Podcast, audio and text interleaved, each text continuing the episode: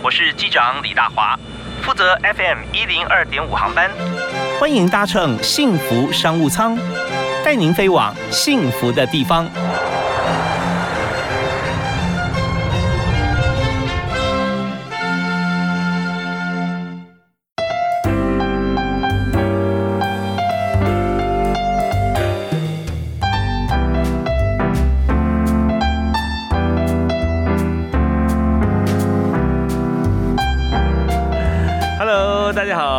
今天下午准时锁定 FM 一零二点五，收听幸福电台幸福商务舱，我是李大华。在今天节目里面和大家介绍这个产业，在每家公司都需要，但是不见得每家公司都有这个专设的部门，那就是媒体行销公关这个部分啊。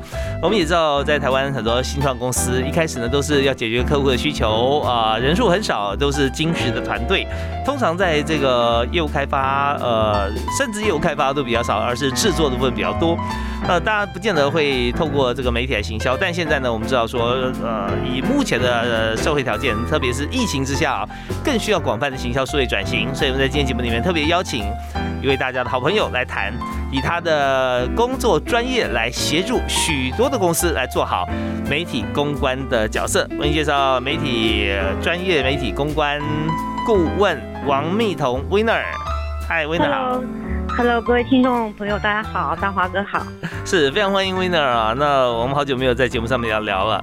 那我们也知道最近疫情底下哈，需要做媒体销的公司很多啊。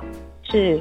啊，对，让有跟大家介绍一下 Winner 的呃过去的经历啊，他在许多公司，包含前红海的呃次集团担任发言人啊，这复营数据。那同时呢，也在疯狂麦克，在呃时间轴啊这些呃科技为基底的公司，还有行销的呃就是销售的公司啊，也担任发言人，还在淘宝台湾馆也是担任发言人。你一路走来，在这个公关跟发言的角色哈，其实扮演非常正直，有很多经验呐。是我做了发言人大概十八年的时间在发言。对，那你的对象你要服务你的 user 就是媒体了。嗯，对，没错。OK，所以有在呃去年啊呃出了一本书。对不对？叫工作就是在打怪。对，工作就是在打怪。哇，里面真的深入浅出，写了很多的故事啊，非常好看，而且还把这个很多的这个公司的这个呃专业经理人设定成不同角色啊。嗯，不同的王子。不同的王子。对，那在这边我们就发现说，在公司经营的时候，媒体公关这一部分啊，它非常重要，特别是对外发言。那你在这么丰富的经验里面，徐明先来谈一下，以现在现阶段我们来看，疫情啊，现在台湾就是。呃，突然之间，对不对？在过去这个月里面啊，大家都非常紧张了哈。是。那呃，在这边有哪些产业？像你当顾问的角色，可以看到各行各业哪些产业哈，它是在这个时候就面临很大挑战啊，几乎就呃业业绩甚至腰斩或更低。那用什么方法可以再往上抬？或者说，在这个疫情爆发之后，反而凸显哪些公司的价值，它比以前更好？先举几个例子。呃，我觉得。不好的时代，可是却是一个转机的可能哦。嗯，就是我想这是一个数位转型非常好的一个场域哦。因为我们看到很多传产的朋友哦，他们的确是面临到很大的重创。比如说像新北市，现在有很多地方是政府希望你可以停业哦，非必要产业就不要开门。可是它可能八成以上的业绩是来自于实体门市的时候，那伤害很大。嗯，伤害很大。对，那所以呃，举凡像服装或者是一些呃销售呃。冷饮啊，或是呃坊间我们民生的用品哦，你都没有办法在实体上买到的时候，那业主要怎么办哦？所以在这个时间点，它是强迫我们要去进行一个数位跟社群经营的一个场域。所以我们也看到很多呃马上很积极的去做这个思维转换的朋友，那他们可能就可以在网络上开始一些新的长出一只新的脚吧。就是他本来可能没有网络的营业额，可是他现在非得在网络上做的时候，那比方。说像是我们讲卖咖啡的，好了，嗯，它原本是呃实体销售一杯一杯卖嘛，那现在可能人家也呃不能买了，那所以原物料的销售透过网上来交易，那就可能成为它的一个新的销售模式。哦，对，原先大概经过这边啊，也习惯了会坐下喝一杯或顺带就带走了嘛，啊，对，那呃，但是不能买的时候，大家可能想说，那这样子的话又不能咖啡又不能线上买。送来之后已经过两天了，所以或或当天也不行啊。那要咖啡豆倒可以在家里面自己做。所以你刚提到说，像这些有些咖啡店，它就是直接把它烘好的豆子在网络上面卖嘛，啊，嗯，那这边有牵涉一个时间差哦，哈，就是说今天我是消费者的话，我今天如果说不能够呃顺手在实体店面来买咖啡，我可以马上打开我的网络，对不对？嗯，我就可以去买咖啡豆啊，对，但是。我不见得马上可以看到原先我买这家咖啡的这家咖啡豆，因为它还没准备好，所以就是说今天要购买者、消费者啊，他可以马上来来改变他的路径。但是经营者来说，如果他本来没有网络商店的话，他在这段时间马上不能够开门了，他的咖啡豆要卖。他还还不知道在网络上什么地方他可以卖，所以做这样子的一个数位转型，他需要多久的时间？要怎么规划？呃，比方说比较快速的做法，像现在很多的实体门市，他们都有跟 Uber 或者是福方达这样去结合。但是过去可能就是外送那些已经做好的食品，可是我们把呃像是原物料的商品放进去，其实它的时间相对比较短，对，所以我们就可以呃立即透过你现有的一个使用的载具，然后去增加一。些品相，但是在这个过程当中，其实消费者不会马上接受他要去买一个原物料，嗯，所以在这个时候，我们就需要做一些情境式的社群行销，去帮助消费者去思考。比如说，我们上周做了一篇发文哦，它的内容就是，呃，你在家里面也可以享受一个好像在咖啡厅的氛围哦，比如说你放一首软爵士的音乐，然后喝一杯湛炉的咖啡，那。在家里就可以有一个很轻松的一个办公环境，因为现在人。在这个疫情很紧张的情况下，他很需要的是减压，嗯，或者是一种安宁的感受。所以我们必须去创造一个氛围，让消费者觉得，哎，为什么我从买一杯咖啡到我需要去买咖啡豆来家里面做？你要给他一些步骤，让他去想象说，哦，原来我可以把自己打扮的好好的，然后在家里面放一些软性的音乐，搭配这个好咖啡。其实你还是可以创造一个在恐惧时候的一个轻松氛围啦。OK，好，那刚才这段呃时间里面，温德告诉我们三件事啊，就是说我们要做好一个呃网络的数位转型、数位行销的话，哈，从一个店面然后变成通路实体，要做三件事，什么呢？啊，就是网络就是数位化啊，产品。平台跟敲门砖啊，产品就是说你原先冲的咖啡呢，现在要咖啡豆，那你有没有那么多咖啡豆可以可以卖？或者说咖啡豆人家没有咖啡机磨磨豆机怎么办？那你要做绿挂式咖啡啊？嗯，你现在的量是不是够？或品相分的是不是呃刚好可以符合你原先消费者这个产品嘛？那第二个就是平台，呃，那平台包含外送也是哦，哦，你是不是可以及时上架这个平台，让你在这个呃没有时间差情况下可以转型？那这也马上研究。那第三个敲门砖什么？哎，就是 Win 的专长了，就是你的媒体公关方面，你要怎么样？你要上媒体平台，也要有内容文字嘛。所以你的文章、照片、影音这些准备好，然后才可以上架。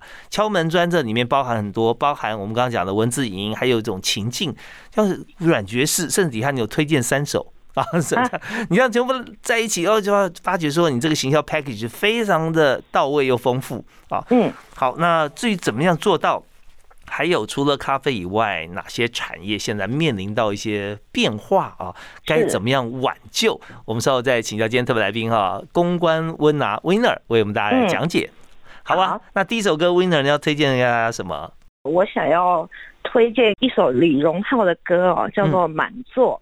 满就是满满的座位，因为现在可能到处都没有人嘛，所以大家心里面都很期待可以看到呃生意兴隆啊满座的情况哦，所以我想要用这首歌来祝福网友们，要怀抱着盼望，然后我们等待黑暗过去的那一天一定会满座。OK，至于怎么样让现在真的是满满只剩下座位哈，我们在座位上坐满的人啊，这要靠 Winner 稍后告诉我们的。我们先听这首他推荐的李荣浩的满座。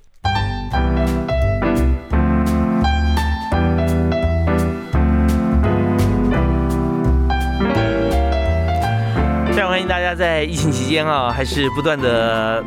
精进啊，我们自己在这个公司的经营策略跟人才策略方面哈。当然，幸福商务舱每天提供各种不同的产业、不同公司专业经理人来协助大家在这个公司经营方面啊，来听更多的故事，来想想自己应该怎么样来往前走。而今天我们的主题就是谈公司的媒体公关这个部分。那我们当然要请到这个行家，所以我们特别邀请我们节目的好朋友啊，是媒体公关专业顾问 Winner 啊，王蜜彤。嗨，Winner 好。嗨，各位听众好，大华哥好。是 Winner，他在这个媒体公关方面资历非常深厚啊，那在各个不同的公司，包含在海外企业都担任发言人，还有台湾像是红海啊、次集团啊上市公司的发言人。那在发言的呃这个过程当中啊，Winner，我们在这个阶段要谈两件事哈。嗯。呃，一件事情就是讲说，在目前的产业里面，还有哪些的这个呃是做的很好的，他本来就准备好了，或者说还有哪些呃是我们可以再加把劲的啊，可以用。用敏捷的方式来做得更好。那第二件事情就是在你的工作经验里头，也跟大家分享一下，在发言人要经营媒体方面最重要的三件事，你要做到哪些，好不好？好，好，那我们就先谈刚才讲的这个产业的部分。以现在来讲啊，还有哪些产业你觉得可以举例，让大家知道说，在疫情之下它有很大的变化？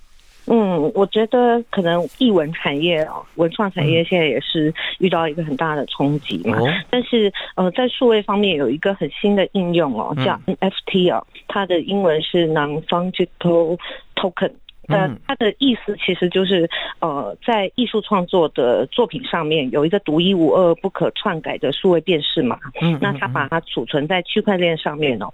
那每一个 NFT 都是呃不可取代的嘛。所以透过这个 NFT 在区块链上面的一个交易哦，那它可以产生一个新的消费模式。那这在台湾，其实在今年也有啊，像歌手啊周兴哲，他也做了一个 NFT 的音乐作品，那也以很高的单价卖出。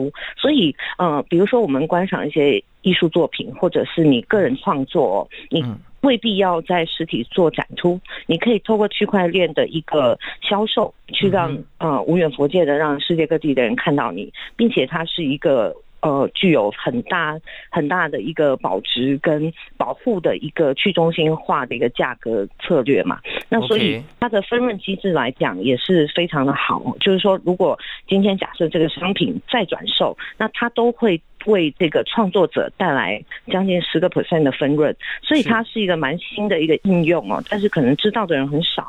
对，所以嗯，因为这个机制哈，呃，对于现在这传统来讲哈，它比较没有像这样的机制，就是大家去呃思考到，就是它刚刚讲到一点是它不会被改的，所以是放在区块链里头，因为它不能篡改啊，翻走过必留下痕迹啊。那第二点就是说它的分润机制啦，就是你这创作者呢，他随时只要你转卖，他就可以。呃，分分润到一定比例啊，对，那但这就牵涉到说这个作品是谁的，然后作品有什么样的影响力，对不对？那家作品本身来讲，它它是可以一次有很多个吗？还是它这一样东西它只能有一个独一无二？其实也有很多种做法啊，有一些像比如说我们像那种蒙娜丽莎啊，嗯。嗯，它这种非常呃非常有历史性的作品，它当然只有一幅，对，但是也有一些商品是它可以量化的。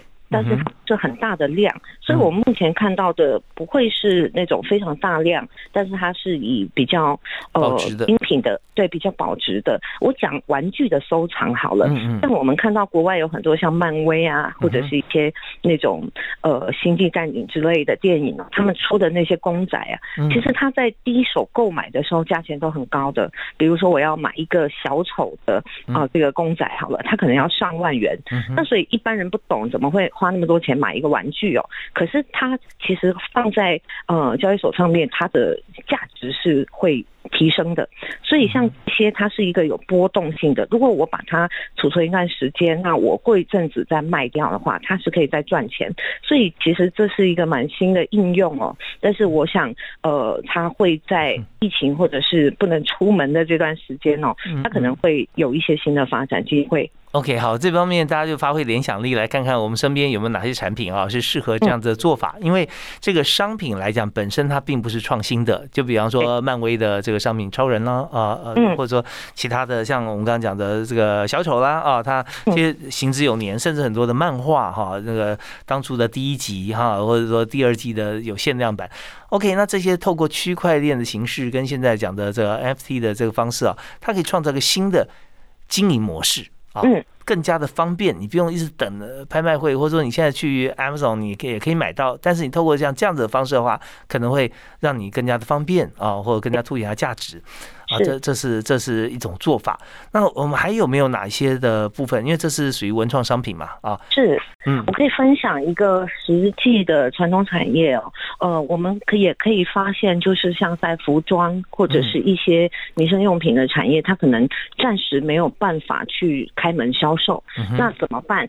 呃，我就看到我自己的业主哦，有一些店家他们开始去经营那个独立社群，比如说我的独立门市本来就有一些老主顾嘛。嗯，那我们就透过这个呃，FB 上面的一个社群，去跟客户去沟通一个呃，他最近可能会需要的一些商品，比方说防疫型的商品，嗯，啊，或者是抗菌的服装。那像我们也看到某一些牌子，他们推出了那种有帽子，然后还戴一个防护面罩的那样的衣服哦。其实，在这段时间哦，它的产品策略哦，要能够快速的去做一些调整，然后再透过你还是持续的可以跟你的老主。不去沟通嘛？我们透过数位的通讯去告诉客户说，你现在呃虽然没有办法来逛，可是我把精选的情境也好，或者是你需要的原因都帮你整理出来，让消费者可以在数位上面去做购买。那我们不能够指望它马上带来很大的业绩，可是这段时间可以创造的是一个互动底下带来的一个品牌忠诚度跟安全感。嗯，是。所以这边温柔又又跟大家来分享到，我觉得这是非常。重要重点就是资料库这件事情。呃，原先我们在做呃资讯化啊，就是在我们所有公司在做资讯化，它是数位转型的前身了啊。先把所有的资料储存在电脑里面，然后数位转型呢，就是把所有一切啊能够来做一些分析，所以这样才会有大数据。所以这边如果说我们之前啊做这个服装产业，甚至有些餐饮产业，它有客户名单，里面还包含客户的喜好。啊，那呃鞋子也是一样，他喜欢哪种鞋，它的尺寸啊，各种不同楦头，如果都有的话，那么现在呢，其实危机真的是转机，他不用再到门市来了，我可以把现在新的针对目前的设计的产品推给他，啊，那这时候就是趁此机会来做个大转型，那确实很好，但是这也说明了一点啦，因为我相信一定有一些公司啊，是他之前转型转的不够扎实，对，这时候就变成呃那个那个四步了。就是呃看不见、看不起、看不懂，然后最后就来不及，对不对啊？所以现在如果说还才要真正开始打底要做的话，那就发觉已经来不及。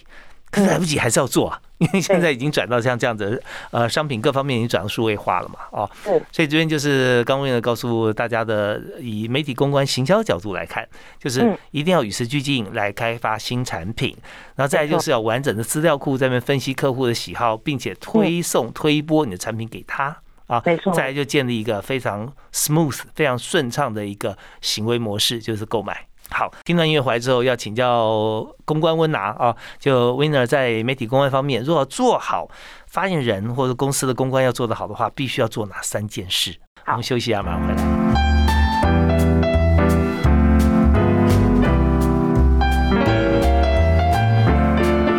大家刚刚听到片头的时候，我跟威廉还在讲话聊天，好，聊得太开心了。因为在这一个阶段里面，我们要谈一下公关，好的公关要把公司的跟媒体关系经营的好，一定要做好哪三件事啊？好，那威廉这这边是不是可以先跟大家公布？你觉得最重要哈，媒体公关要做的事情是什么？我觉得三件事哦，第一重要的是要对齐你老板的的方向嘛。嗯，OK。做媒体公关大部分都是在董事长室哦，嗯，所以其实常常，呃，老板会给我们一些指令，那这些指令通常也是我们对媒体去发布的一个很重要的讯息，可是未必他的指令是接地气的哈，所以我们是在呃在市场跟我的业主之间要有一个非常通透的一个沟通的内容。OK，第你要说第一个要要要尊重老板的意见嘛，对不对？老板，但是他又不接地气，对不对啊？那那你就有碰到。难题有没有一些例子可以举？比如说，有时候老板他会，他是技术型的老板，好了，我过去的老板很多工程师出身哦，那他们常常会用一种研发的思维去想他自己要跟群众沟通的内容，嗯，但他未必是市场需要的，所以我们常常需要做一些市场的报告，去跟老板分析说他现在的这个指令可能会遇到什么样的问题，包含我们对媒体的发言啊适不适当，那那这都是我们在做幕僚的时候需要蛮重要的。就是第一个就是要对付你的老板嘛，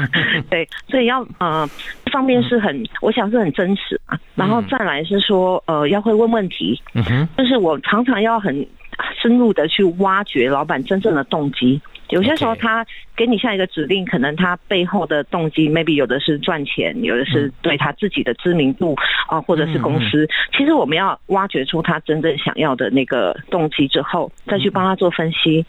嗯哼，OK，要要钱，要名，要影响力，到底要什么啊？或者三个都要，但是循序渐进，哪个最重要啊？是 OK，好，就会问问题。好，那第三个呢？啊，第二呃，第三个，我想是公司内部的运筹帷幄啦。就是我我们做公关哦，它不可能是我今天讲一个议题，我没有画面或没有行销团队的支持，我就可以完成的。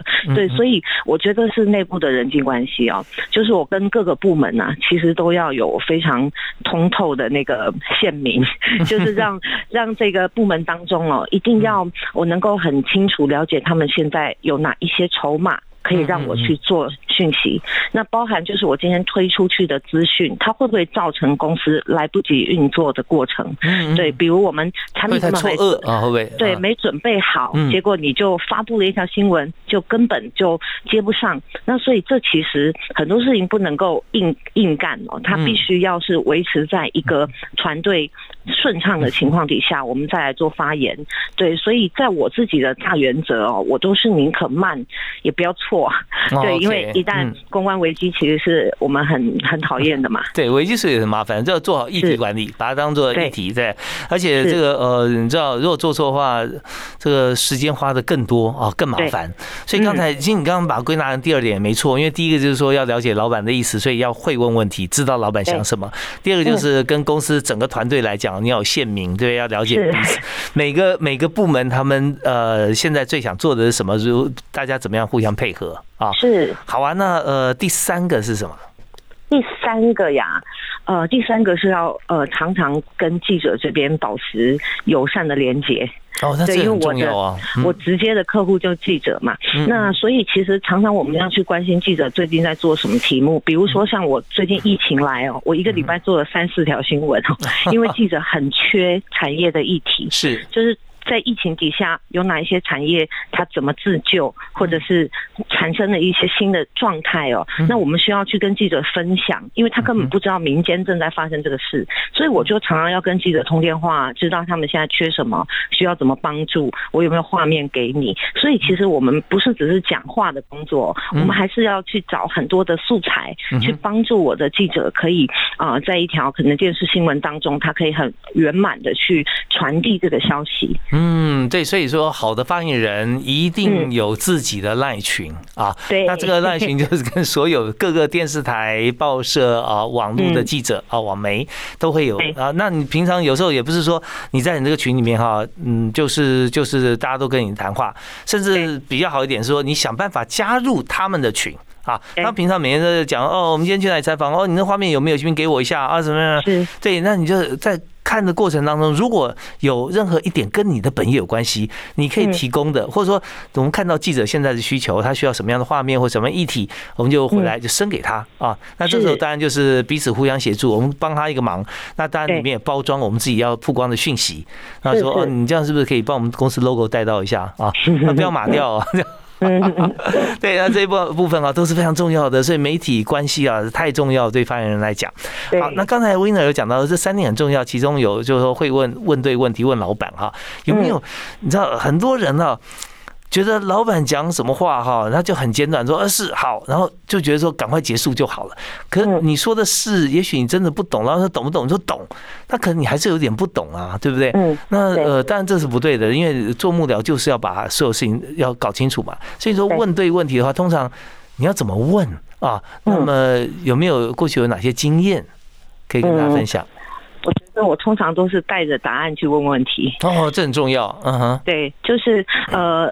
我我要先去揣测他可能想要的几种结果，并且我把做法先整理出来，比如 A 方案。然后可以得到什么？B 方案可以得到什么？那他们之间可能会带来的损伤是什么？我要把他利益得失给他分析好，然后最后让老板来选择这几个哪一个是最像他原始传递的这个消息。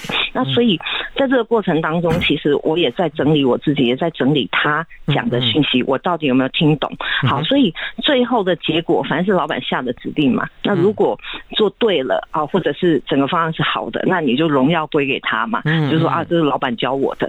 对，所以其实，在 我觉得我们在这个工作，它其实是很身段呐。就是说，你要在很多事情上面，其实都是你做的哈。但是你要把整个整个局哦，就是让老板其实是有一个一个尊荣感的。呀，所以这边呢，呃。我归纳一下，也就温柔告诉大家啊，就是在我们在中间，我们是一个工作者，我们不是老板，也不是客户的时候，我们要做的事情就是你要把老板当客户，把客户当老板啊。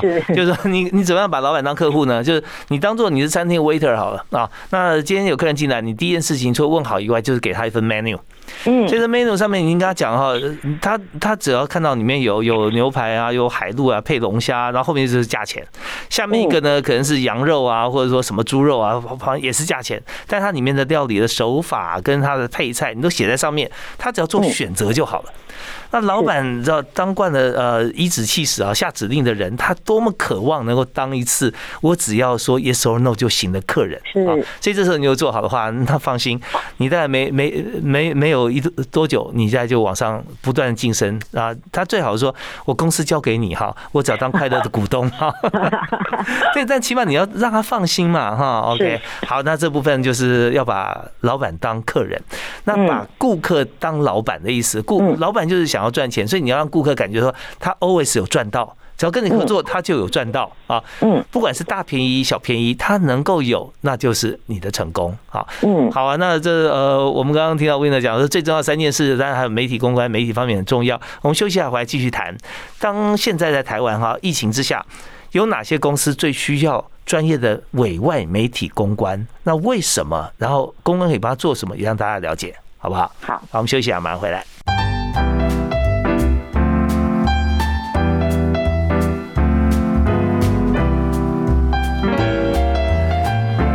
现在不但是数位年代，更是行销年代，所以加起来就是现在是一个数位行销的年代哈。那怎么样做好数位行销呢？在媒体公关这方面是非常有必要。我们今天特别邀请到媒体公关顾问达人 Winner 哈王蜜彤在现场。是，嗨 Winner，大家好。嗨，你好。我刚刚提供很多讯息给大家啊，现在很多产业在疫情之下啊，有时候是呃异军突起，有时候还没准备好，哇，有点来不及。但是 anyway，我们来看现在所有的全世界的产业都必须要上网上云嘛啊，嗯，那呃有没有可以提到说，以你的经验来讲，哪些公司哈，不但数位转型，它最需要的媒体公关方面来帮忙，大概是有哪几种产业？我觉得做技术的非常需要媒体公关的帮忙。哦，对，特别是您刚刚讲到数位转型这个字哦，大家都在喊数位转型哦，但到底数位转型做什么？那如果我是做钢铁的、做纺织的，那数位转型之于我有什么帮助呢？所以其实呃，我想这个这四个字哦，它其实是很需要被翻译出来的。嗯，所以我自己现在也服务一些数位转型公司哦，特别是呃，他们其实就是要跟传统传统产业去沟通，说你为什么需要我？所以，我们透过媒体去啊，透过一个情境或是一个新闻的介绍哦，让人家知道说，在疫情底下哦，你数位转型可以怎么做？那顾问怎么帮助你，而且快速的去建立一个 SOP 的流程？这是传产很需要知道的讯息。对，那所以我想在这个时间点，数位转型公司特别需要媒体公关顾问呐。对，我觉得这我们讨论这个议题啊，也许我们是任何一家公司哦哦，包含船产，我们就先思考一下。为什么我不需要啊？那我可以想象，就说原先不需要，是因为台湾有许多的代工业或或者传产制造业，它的客户是非常稳定的。光是这些客户，我只要吃他一半的单，我做都做不完，所以我干嘛还需要找其他的客户呢？啊！但现在呢，发现说，呃，因为数位方面资讯太过丰富蓬勃，所以选择性也多了，我们的生意量就变得减少了。那这时候为什么又需要？就变成说我需要增加新的客户嘛？啊，所以在增加新的客户这这件事情上面，应该是呃，所有委外公司的老板他心中的期待。那但是我们怎么样来帮忙这些公司增加新客户呢？是呃，我觉得数字转型有两个面向的协助哦，一个是减低人力的开销，就是说当我们在传产上面哦，如果你一直都是用人人工去做很多事情的记录，那它一则是资讯不精准，那再来是你要去做 data 的收集是很很复杂的。那所以第一段我们是先将人力的使用量精简，那你就可以省一些成本嘛。那另外是开发出一个新的商业模式。那比方说，假设我今天是做呃纺织的产业好了，我能够透过数位转型的情况底下，我开始有一些。新的社群，或者是新的商品的机会，甚至是我自己成为一种媒体的时候，那它就会有一个新的脚长出来，它会有一块新的呃新的商业模式，甚至是新的金流会有机会进来。但是因为在思维没有转换的情况底下，很少人能够知道说原来我可以这样变。对，这是我我想说转型呃蛮重要的两个两个层面。OK，就对内跟对外嘛，对不对？对内对内可以人事精简了哈，那。而且更加有效率啊，这是很重要的。那对外来讲的话，我们就讲说长出一个新的角、新的触角啊，可以延伸出去。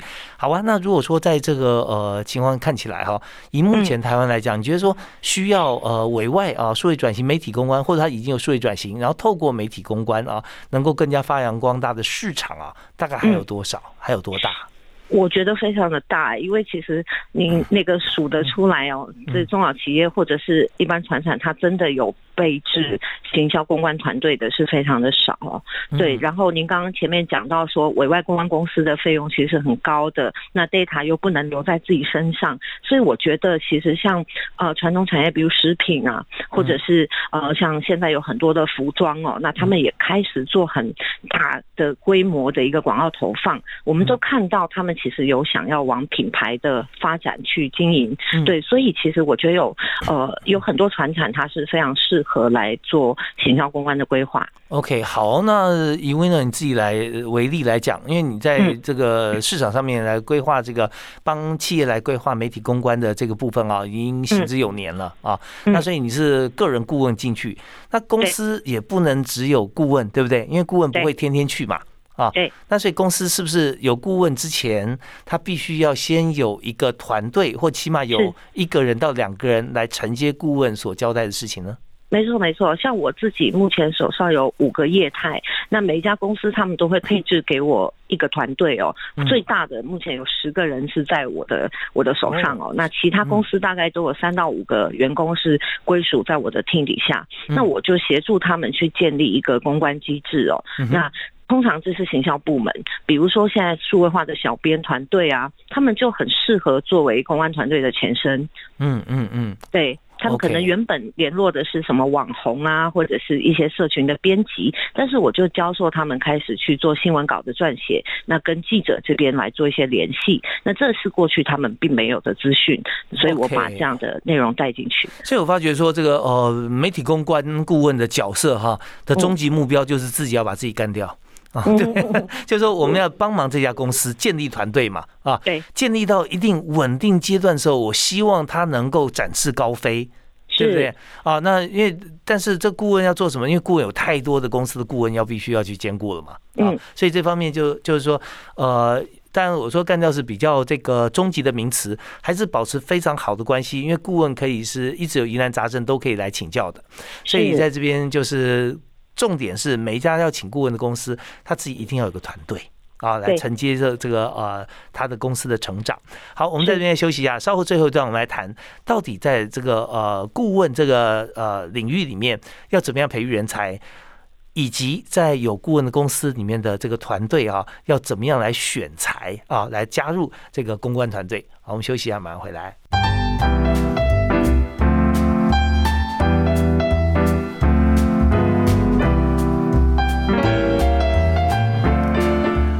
今天时间过得非常快，马上我们就要落地了。幸福商务舱之间的客人 Winner 王蜜彤跟大家介绍很多有关于媒体公关的一些经营的方针 paper，还有现在的这个疫情下哈，很多的公司它必须要透过了数位的平台，然后有行销、有公关，呃，跟媒体之间经验的这个人啊，来担任公司的这个顾问，或者说我们来经营一个团队。